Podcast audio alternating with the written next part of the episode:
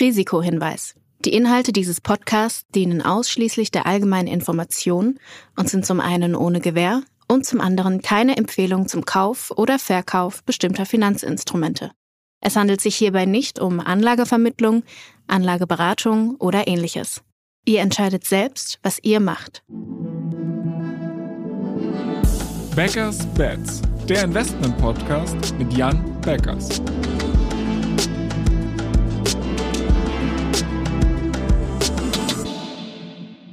Moin Jan. Hallo Florian.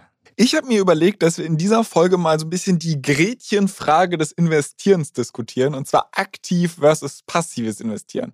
Also gerade wenn ich so ein bisschen in die Vergangenheit gucke, ich glaube, in den 80er Jahren hatte der Anteil von passiv investiertem Geld lag so bei etwa einem Prozent. Mittlerweile ist fast 50 Prozent der Kohle äh, auf diesem Globus passiv investiert. Du investierst trotzdem weiter aktiv. Wieso? Ja, ähm, äh, weil es für mich auf jeden Fall äh, sehr viel Sinn macht, das so zu tun. Die breite These hinter passiven Investieren ist ja, die meisten Fondsmanager schaffen es nicht, ihren Index zu schlagen. Und äh, dazu muss man auch sagen, in der Breite ist das äh, auf jeden Fall der Fall. Das heißt, ich glaube, etwa 75 Prozent oder so schaffen es eben nicht. Ähm, dann muss man allerdings wieder sagen, in Märkten, die besonders dynamisch sind, wie beispielsweise Technologie, wie beispielsweise Entwicklungsländern oder anderen Ländern oder Gegebenheiten, die es schwieriger machen, eben einzuschätzen, wie man investiert sein sollte, die erlauben es insbesondere eben Fondsmanagern gute Outperformance zu erzielen. Und jetzt kann man sagen, ich habe ja selber investiert in den Aktienmärkten, seit ich 15 bin. In den zehn Jahren vor BitCapital ähm, konnten wir den kompletten Track Record rekonstruieren. Da habe ich im Jahresschnitt 26 Prozent in meinem privaten Portfolio äh, erzielt. Mit BitCapital, mit unseren Fonds, die länger als drei Jahre existieren, haben wir im Jahresschnitt etwa 25 oder 30 Prozent äh, je nach Fonds erzielt. Und damit liegen wir natürlich weit über Marktrenditen, die ich irgendwo mit passiven Investments hätte erzielen können. Und für mich als äh, sehr pass oder ich sag mal als sehr passionierter Investor macht es einfach natürlich Sinn, dass ich auch mein eigenes Geld natürlich aktiv äh, anlege und BitCapital haben wir ja gegründet, um dabei möglichst viele Anleger eben mitnehmen zu können. Jetzt hast du ja aber die Wissenschaft so ein bisschen gegen dich. Also es gibt ja diesen Mythos der Effizienzmarkthypothese, dass quasi jede öffentlich verfügbare Information eigentlich schon in Aktien drin ist. Was würdest du diesem Akademiker entgegnen, der dir das vor die Füße wirft? Also die Wissenschaft habe ich damit nicht gegen mich, weil die Markteffizienzhypothese besagt, wenn alle Informationen irgendwo gleich verteilt wären, etc., pp, viele Nebenbedingungen, dann dürfte es äh, quasi keine Möglichkeit geben, äh, irgendwie größere positive Returns zu machen. Jetzt wissen wir aber ja alle, dass Informationen eben nicht gleich verteilt sind. Und wenn wir beispielsweise die Möglichkeit haben, äh, über bestimmte Daten, sei es Payment oder sonst was, eben einfach viel mehr zu wissen über bestimmte Unternehmen als andere, dann ist es ja genau unsere aktive Anlageentscheidung, die den Markt zum richtigen Ergebnis führt, ähm, die ja dann auch wieder dazu führt, dass eben passives Investieren nicht völlig fehlgeleitet ist. Wenn es keine aktiven Investoren am Markt gäbe, dann gäbe es auch keine wirkliche Preisfindung. Dann würde das Geld einfach immer nur weiter zu den größten Unternehmen fließen. Das würde auch keinen Sinn machen. Das heißt, äh, am Ende ist es absolut gut und sinnvoll, dass viele Menschen passives Investieren für sich entdeckt haben und im Schnitt fahren sie damit besser als mit schlechten Fonds die guten Fonds, aber denen gelingt es, weiterhin Outperformance zu erzielen und das insbesondere in dynamischen Märkten. Jetzt ist es aber so, dass, ja, das hast du gerade selbst gesagt, ein Großteil der aktiven Fondsmanager es nicht schafft, den Index auszuperformen. Ähm, wie kommt das? Also warum scheitert so ein großer Anteil daran und was trennt jetzt die paar wenigen, die es schaffen, von den schlechten? Mal abgesehen von der Performance.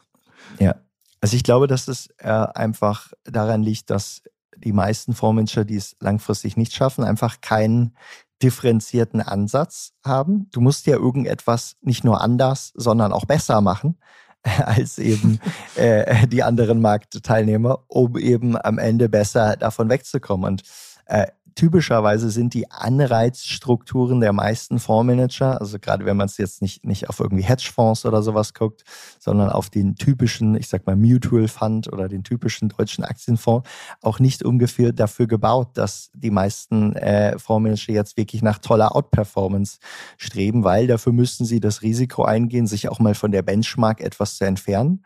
Und wenn das passiert, gefährden sie ihre eigene Karriere, sind möglicherweise, werden gefeuert. Äh, ähm, in jedem Fall, äh, wenn sie es aber schaffen, den Index zu schlagen, dann kriegen sie vielleicht einen kleinen Bonus oder so. Aber es ist, sie werden viel mehr penalized dafür, äh, dass sie weiter von der Benchmark weglegen. So. Und wenn jetzt aber natürlich jede aktive Strategie hat Kosten, nämlich die ganze Research, die ganzen Leute, die dafür bezahlt werden, oder man sollte auch mal in die ganzen Daten, die davon bezahlt werden müssen, wobei so viele werden in Deutschland unserer Kenntnis nach auch noch nicht genutzt von, von allen Marktteilnehmern ähm, dann hat das natürlich Kosten und diese Kosten schlagen sich dann natürlich, wenn man nicht besser ist im Investieren, dann natürlich in einer verminderten Performance gegenüber kostengünstigen ETFs wiederum wieder. Das heißt, ich versuche das mal für mich auf Deutsch irgendwie zusammenzufassen. Du meinst, dass ein Großteil oder das große Problem eigentlich von aktiven Managern daran besteht, dass sie zu sehr dem Index hinterherrennen und dann im Endeffekt eigentlich den Index nur so ja, mehr oder weniger replizieren, aber dann kommen die ganzen Kosten drauf und dadurch kommt die schlechtere Performance, während man eigentlich ein konzentriertes oder eher konträres Portfolio zum Index aufbauen müsste, um wirkliche Outperformance zu schaffen. Ich glaube, man muss vor allen Dingen in den Entscheidungen, die man trifft, bessere Informationen oder eine bessere Analysegrundlage haben. Ne? Weil sonst hilft es auch nicht, wenn man irgendwie ein Portfolio hat, was jetzt möglichst weit weg vom Index ist. Äh, es muss ja ein gutes Portfolio sein und man muss ja irgendwie zu den richtigen Zeitpunkten äh, am Ende gute Entscheidungen dort treffen. Und äh, ich glaube, dass einfach in der Arbeitsweise ähm, es zu wenig Differenzierung gibt. Und ich bin eher ein Fan von wirklich fokussierten Managern. Das heißt, ne, also jemand, der sich wirklich in seinem Fachgebiet auskennt, der kann am Ende begründete Entscheidungen treffen, die abweichen. Beispielsweise, äh, ich sag mal, anderer Bereich, irgendwo Biotech oder sowas. Warum sollte der Mensch, der keinerlei Ahnung von Chemie oder sonst was hat und vielleicht sich nur mit Zahlen auseinandersetzt, gut darin sein, irgendwie Early-Stage Biotech-Firmen zu bewerten, deren Erfolg da vor allen Dingen davon abhängt, ob sie ihre Studienergebnisse gut werden oder schlecht werden. Und dafür braucht man eben Fachexpertise. Und deswegen, ich sag mal, für mich ist es relativ logisch, wenn ich jetzt irgendwie einfach nur schnell und skalierbar und kostengünstig eine breite Exposure haben will, ne? dann kauft man irgendwie einfach einen breit gestreuten Index, äh, macht das irgendwie passiv S&P und hat eine Marktexposure. Äh, und die sollte einem irgendwo im Jahr ein paar Prozent äh, Rendite im Durchschnitt äh, an der Stelle bringen. Wenn man aber selber irgendwie eine klare These hat, beispielsweise, hey, ich glaube, Technologie wird weiterhin die, die Welt bestimmen, ähm, dann sollte man versuchen, dort zu investieren. Und äh, in einem so dynamischen Feld wie Technologie ist es eben absolut gut möglich, Outperformance zu erzielen. Dafür muss man dann aber natürlich als Anleger etwas Research machen, okay, äh, in welche Fonds oder in welche ähm, äh, Vehikel man dort eben investiert. Wenn ich mir jetzt aber anschaue, dass es, also wir hatten gerade schon gesprochen, dass es nur wenige Manager gibt, die es überhaupt schaffen, den Index out zu performen. Und da gibt es jetzt keine konsequente Historie. Also klar, es gibt so ein paar Leuchtturmbeispiele wie in Warren Buffett, aber ansonsten sieht man halt irgendwie Fondsmanager, die in einem Jahr extrem gut performt haben, haben dann so eine Reversion to the mean und gehören dann im nächsten Jahr wieder zu den schlechteren Managern. Also wie, wie erkenne ich jemanden oder also was würdest du erstmal dazu sagen? Und zweitens, wie erkenne ich jemanden, ähm, der vielleicht konsequent in der Lage ist, den Markt out zu performen? Also zum einen gilt natürlich, je länger die Historie, die man es schafft, eben den Markt out zu performen, ähm, desto besser eben die Chance, dass sich das auch fortsetzen wird.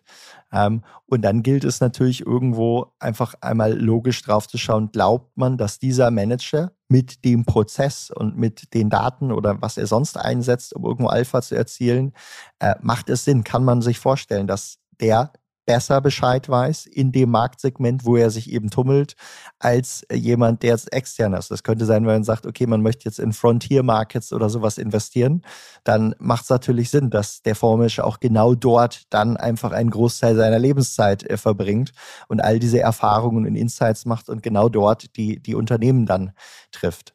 Ähm, das ist sicherlich wichtig. Dann würde ich immer darauf achten, ähm, wie viel hat der Fondsmanager selber von seinem eigenen Geld in seine eigenen Fonds investiert. Und das ist leider wenn man sich da mal durchfragt, erschreckend wenig. Also ich glaube, es gibt sehr, sehr wenige, die wirklich äh, in größerem Stil in die eigenen Strategien äh, investiert sind. Das wäre auch für mich immer ein, äh, ein, ein Alarmzeichen oder zumindest ist es sicherlich nichts, äh, was, äh, was groß förderlich ist äh, in der Vertrauensfindung.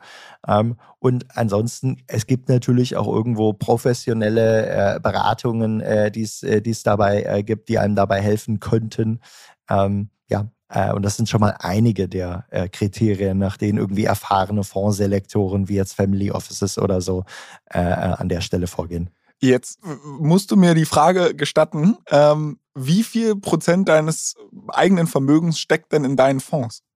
Ähm, eine äh, ziemlich hohe Anzahl, vor allen Dingen, wenn man auf mein äh, liquides Vermögen geht. Jetzt muss man ja differenzieren zwischen irgendwo, was ist in privaten Beteiligungen als, äh, als Assetklasse ähm, und äh, allein schon auch wegen aus Compliance-Gründen bei BitCapital, ich darf ja nicht einfach irgendwelche Aktien oder sowas kaufen. Also ich darf maximal die ganz großen kaufen, ohne dass ich sie einfach mit dem Fonds kaufe. Ähm, man kann sagen, ich glaube, es müsste sein, etwa 85, 90 Prozent meines Aktienvermögens steckt in unseren Fonds. Dann hatten wir jetzt darüber gesprochen, dass es wenig Fondsmanager gibt, die ähm, langfristig überhaupt den Index schlagen können. Und ich meine, du hattest ja gerade, wo ihr den Fonds aufgesetzt habt, initially halt eine super äh, Phase, wo ihr halt irgendwie mega steil gegangen seid und jetzt gerade seit Jahresanfang äh, ist die Performance nicht mehr so gut. Ähm, woran liegt das? Genau, also man muss natürlich in der Bewertung dessen etwas über den Zyklus gucken. Weil wir hier ja schon einen sehr chancenorientierten Anlagestil haben. Das heißt, wir haben ja eben nicht standardweise in irgendwie die größten, äh, ich sag mal, bewährtesten Megacaps äh, investiert, die sich in so einer Phase deutlich stabiler halten, sondern unser Ansatz ist es ja, die nächsten großen Gewinner frühzeitig zu identifizieren. Das sind die Unternehmen, die in einer Phase ähm, äh, wo die Märkte sich sehr positiv entwickeln, eine massiv höhere Upside haben als eben andere, ich sag mal, in Anführungsstrichen langweiligere Aktien. Wenn es dann aber mal so massiv runtergeht wie dieses Jahr, ähm, dann haben die auch ein deutlich höheres Downside-Potenzial an der Stelle. Das heißt, es ist insofern einfach etwas eine, äh, etwas eine Stilfrage äh, an der Stelle. Ähm, und es hilft einem der Blick über den Cycle, weil man jetzt einfach auf die letzten drei, dreieinhalb Jahre, seit es unsere Fonds, je, nach, je nachdem, welchen man jetzt anguckt oder die ersten Fonds gibt, dann haben wir es geschafft, in diesem Zeitraum eben über den erst guten und dann schlechten Cycle äh, den NASDAQ Internet Index, den man jetzt mit dem Global Internet Leaders recht gut vergleichen könnte, eben um mehr als 100 Prozent äh, outzuperformen auf einen drei Jahres Zeitraum. Jetzt hast du gerade schon über diese Unternehmen gesprochen, die in Boomphasen äh, sehr stark auch durch die Decke gehen und dann halt in Downturns, wie wir ihn jetzt gerade haben, auch sehr stark abgestraft werden. Inwiefern unterscheidet sich denn eure Strategie, also inwiefern delivert dann eure Strategie tatsächlich das Alpha und nicht einfach eine hohe Beta-Strategie, dass sie halt einfach sehr stark mit dem Markt korreliert ist, aber halt in beide Richtungen stärker ausschlägt? Ähm, so viel Beta gibt es im Markt, äh, äh glaube ich, gar nicht, weil wir ja schon jetzt auf die ersten drei Jahre etwa 30% Performance PA erzielt haben ähm, über den Zyklus. Äh, und äh, ich sage mal, ein typisches Marktbeta, was man bekommen könnte irgendwo in einem normalen Index, sind eher ein paar Prozent, vielleicht in einem Technologieindex dann nochmal etwa zehn Prozent oder so an der Stelle. Das heißt, der Großteil der Performance, die wir haben, äh, wenn du Performance in diesen Bereichen erzielst, ist äh, sicherlich schon einmal Alpha dann äh, an der Stelle. Ähm, trotzdem ist es natürlich so, ja, äh, wenn man quasi chancenorientierter investiert, dann sollte man an der Stelle pro Jahr eben auch eine höhere Hurdle einsetzen, wie viel Prozent Rendite man im Jahresschnitt erzielen kann. Und wenn wir jetzt irgendwie mal drauf gucken, wie viel Rendite sollte man eigentlich an Aktienmärkten langfristig erzielen können, dann ist es typischerweise, oder ich sag mal auf einem langfristigen Horizont, ähm, der Wert, den man sagen sollte, was ist der risikofreie Zinssatz, ne? äh, der, der sich ergibt, plus ein paar Prozent eben als Prämie darauf, dass man nimmt man Risiko. Und das ist ungefähr das, was man mit einem breit gestreuten äh, ETF, der irgendwo breit in die Welt investiert, über einen langfristigen Zeitraum äh, erwarten könnte. Kurzfristig kann es auch natürlich auch da massiv nach unten schwanken. Wir haben in einer der älteren Folgen darüber gesprochen, dass Market Timing, also zu sagen, wann kaufe ich eine Aktie möglichst günstig und ich verkaufe sie teuer, dass das quasi nicht möglich ist, weil es super schwer ist, den Markt zu predikten. Ähm, jetzt sagst du aber, okay, du aktiv pickst du Stocks. Warum funktioniert das eine und warum funktioniert das andere nicht? Hm, genau, also wir haben nicht gesagt, dass Market Timing völlig unmöglich ist. Wir haben nur gesagt, dass es sehr, sehr schwer ist äh, und nie immer gelingen wird. Ähm, und trotzdem ist es definitiv so, Stockpicking ist deutlich einfacher als den gesamten Markt zu timen. Und das kann man an der Stelle auch äh, recht einfach illustrieren. Um erfolgreiches Aktienpicking äh, zu machen, muss man ja in Anführungsstrichen nur in der Lage sein, ein Unternehmen, also wenn man jetzt auf ein Unternehmen schaut, besonders gut zu verstehen und eine Prognose zu treffen, entwickelt sich dieses Unternehmen besser als vielleicht der Markt glaubt oder generell äh, besser als der Markt in der Zukunft. Und dazu kann man sich ja ganz konkrete Informationen angucken. Man kann sich irgendwie anschauen, wie sind die Produkte vom Unternehmen, wie ist das Management, ähm, wie ist die Unternehmenskultur, wie sind viele, viele andere Faktoren und hat dann eine überschaubare Menge an Faktoren, die man einschätzen muss, wo man sich Informationen zu beschaffen kann, wo man sich Daten zu beschaffen kann und äh, dann eben äh, letzten Endes äh, sich damit festlegen kann, indem man ein Investment tätigt. Wenn man jetzt den ganzen Markt überschauen wollen würde und da ein Timing anrechnen würde, dann kann man sich vorstellen, der ist so komplex in seiner Struktur, weil er eben beeinflusst wird von allen möglichen Mikroelementen dort, weil er eben beeinflusst wird von politischen Ereignissen, von Zinssätzen, von zig anderen Faktoren und das in einer mit sich sehr komplex verschachtelten Wechselwirkung. Das ist natürlich etwas, wo es viel schwieriger wird zu sagen, man selber hat jetzt die allerbesten Informationen über alle diese, äh, alle diese, äh, äh, alle diese komplexen Zusammenhänge. Insofern ist es viel, viel leichter in seiner Research quasi bottom-up besser zu sein als der Markt, äh, als man es dann äh, auf globaler Ebene und gerade dann eben auf der Ebene des Timings dann auch machen kann, weil Timing ja dann auch heißen könnte, okay, äh, äh, zu sagen, was macht die Aktie jetzt in einem Monat oder in ein oder zwei oder drei Monaten? Und das hängt natürlich auch viel mehr vom Zusammenspiel, gibt es dort irgendwelche Käufer oder Verkäufer gerade ab. Wenn man aber sagt, wie entwickelt sich ein Unternehmen über die nächsten fünf Jahre? dann ist es tatsächlich etwas, wo man eben mit dem genötigten Fachwissen, Daten und Informationen äh, durchaus Entscheidungen treffen kann, die dann eben besser performen als vielleicht der breite Markt an der Stelle. Zu Beginn unseres Gesprächs hast du gesagt, dass es bestimmte Ecken im Markt gibt, die besonders ineffizient bepreist sind. Hast dann zum Beispiel äh, gesagt, ähm, irgendwie Emerging Markets oder da halt irgendwelche Länder, die jetzt nicht so auf dem Fokus sind oder Biotech, wo es unfassbar schwer ist, diese Dinge einzuschätzen. Ihr habt euren Fokus jetzt auf schnell wachsende Technologiefirmen gesetzt. In meinen Augen ist es ja aber unter Investoren sehr, sehr kompetitives Feld. Ähm, was macht euch da jetzt so unique im Gegensatz zu anderen High-Growth-Investoren? Also ähm, erstmal muss man sagen, äh, weiterhin auch in unserer von Technologie getriebenen äh, Welt ist äh, High Growth Tech weiterhin ein kleiner Teil der weltweiten Marktkapitalisierung. So, und der Unterschied in dem Feld ist eben, wenn du dir sagst, du investierst in ganz typische stabile Dividendenwerte, ähm, dann hast du ja in denen schon allein kaum Schwankungen drin und die haben, machen typischerweise vielleicht genau das in, in zehn Jahren, was sie heute noch machen, mit minimal veränderten äh, Inputs äh, an der Stelle. Äh, da bewegt sich nicht so viel. Da kannst du dann eben auch gar nicht so viel mehr wissen äh, als andere äh, an der Stelle. Wenn du dich aber in einem Technologieumfeld bewegst, dann ist es ja so, dass an der Stelle du hast es mit hochdynamischen Entwicklungen zu tun, wo vielleicht die eine Technologie die andere irgendwie in einem Zeitraum von ein bis drei Jahren komplett ablösen kann, wo wechselseitig sich 10, 20, 30 Technologien miteinander irgendwie äh, beeinflussen. Ähm, und wo du dann aber natürlich auch immer noch äh, typischerweise nicht den einen Markt weltweit hast, sondern vielleicht irgendwie den einen Player, der sich in den nächsten Jahren in Europa durchsetzt, den anderen in Brasilien, äh, den nächsten äh, in den USA. Und das ermöglicht dann eben den Marktteilnehmern, die beispielsweise besonders gut sich dann wiederum auch noch auf ein ein oder mehrere Fachgebiete von Technologie beschränken, eine Outperformance zu erzielen. Und genau das tun wir an der äh, Stelle. Wir sagen ja auch nicht, wir können jetzt alles im Bereich Technologie äh, perfekt äh, covern, zumindest definitiv nicht mit unserem bisherigen äh, Personalstamm, auch wenn wir inzwischen, ich sag mal, etwa 20 Leute haben, die bei uns über ihre Tätigkeit als Analyst, als Ingenieur oder als Datenwissenschaftler äh, zu den Sachen beitragen. Wir sind ja weiterhin auf bestimmte Schlüsseltechnologien fokussiert. Und in diesen ne, kann man es eben ja auch sowohl an den Daten ab ablesen, als auch es wäre verwunderlich, wenn unser äh, Investmentprozess, äh, der eben auch, ja, ich sag mal, bei dem wir auch substanziell mehr als die meisten anderen Investoren für Daten ausgeben, eben nicht auch zu mittelfristig besseren Ergebnissen führt.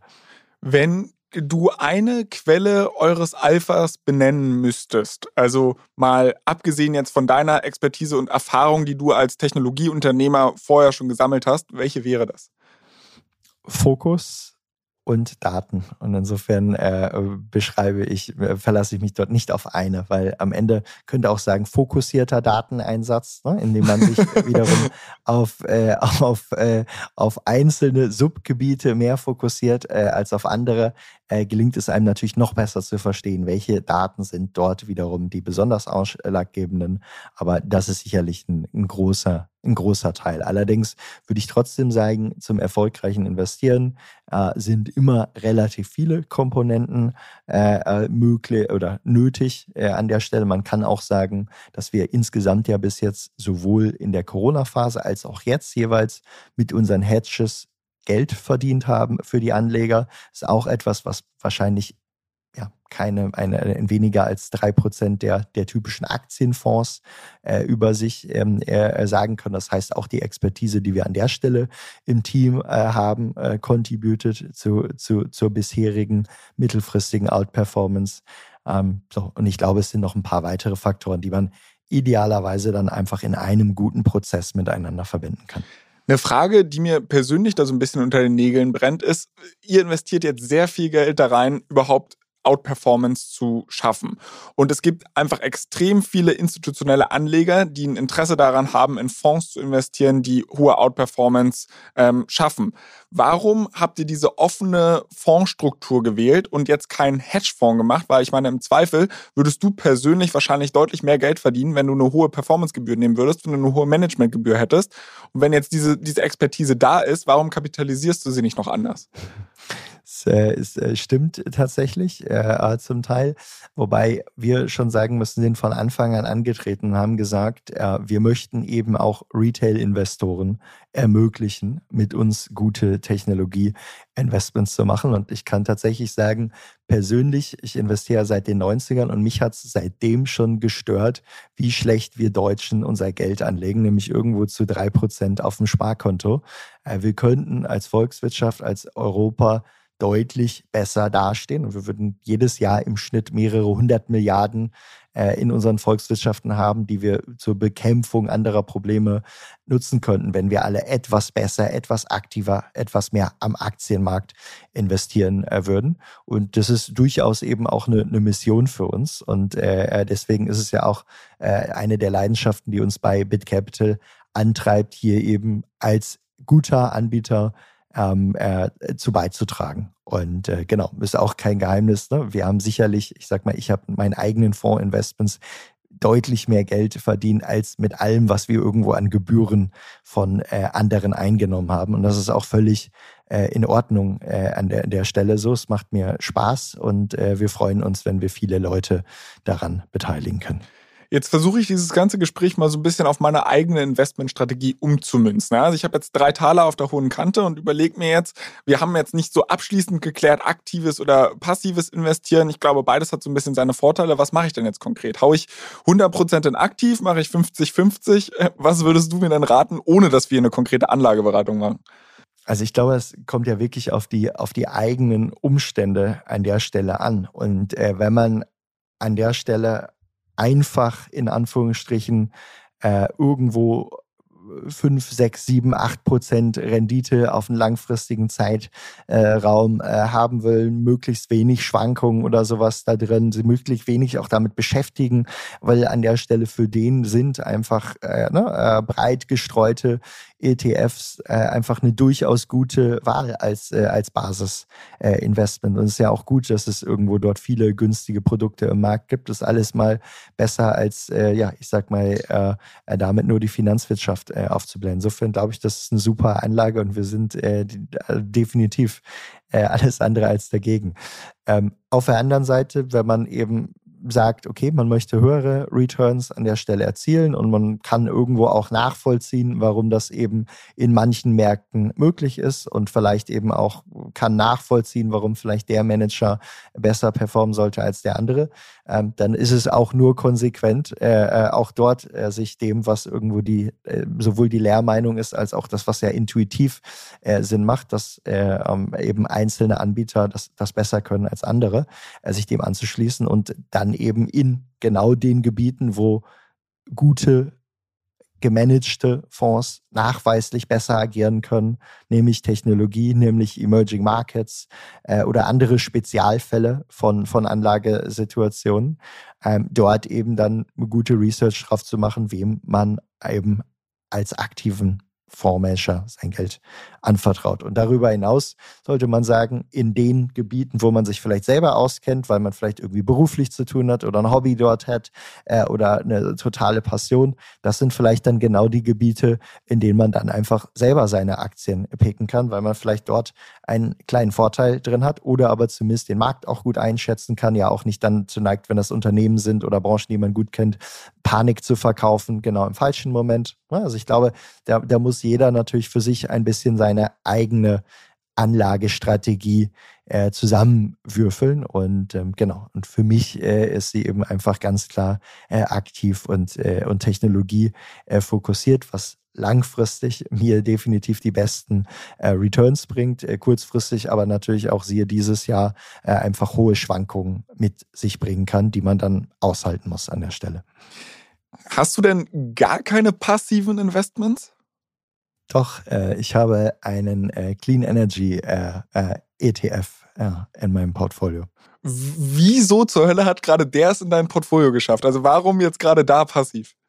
Also weil ich natürlich sehr an das, äh, das, das Thema glaube, dass es ein gutes äh, und interessantes Investment-Thema äh, ist äh, und weil ich auch einfach durch BitCapital Compliance nicht einfach irgendwelche mittelgroß kapitalisierten Aktien äh, mir kaufen darf. Ähm, ich glaube, auch in dem Feld äh, kann man eine gute Outperformance durch Auswahl erzielen. Aber auf der anderen Seite, ähm, genau, war jetzt dort für mich ein, ein ETF an der Stelle eine, eine gute Wahl und, äh, und, und bleibt es wahrscheinlich auch erst nochmal.